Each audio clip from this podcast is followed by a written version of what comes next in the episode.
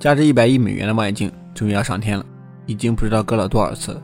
本来计划是十二月十八日发射的，往火箭上装载时卡扣断了，望远镜摔了，幸好零件没摔坏，发射时间改成了不早于十二月二十二日。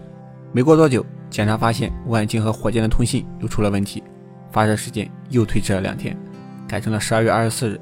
没关系，割网已经割了十几年了，也不在乎这几天了。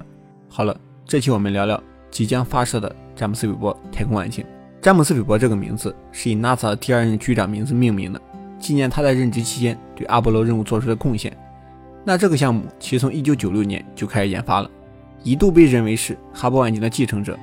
之前我就记得一直说哈勃望远镜要退役了，要坠落了，可能完全是因为詹姆斯·韦伯还没准备好，哈勃望远镜不得不多加了几年班。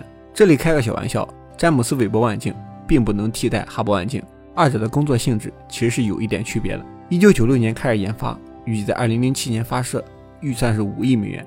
现在是二零二一年发射，预算达到了一百亿美元，发射时间翻倍，成本提高了二十倍。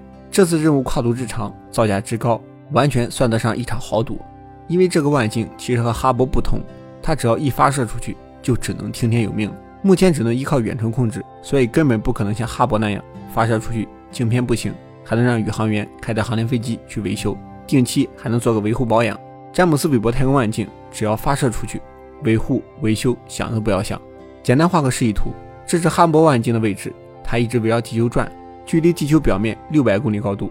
韦伯望远镜需要飞到距离地球一百五十万公里的二号拉格朗日点，月球距离地球三十八万公里，约是地月距离四倍左右，比月球还远，基本上没有后期维修的可能，至少目前没有。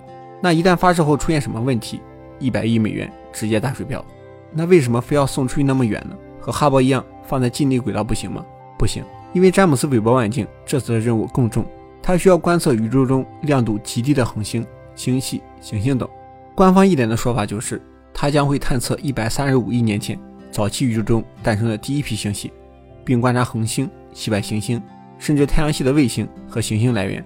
根据 NASA 科学家的说法。假设你把一个五瓦的夜灯放在月球上，你从地球上看到那个夜灯的亮度是二十，那詹姆斯韦伯的工作就是找二十分之一这个亮度的天体。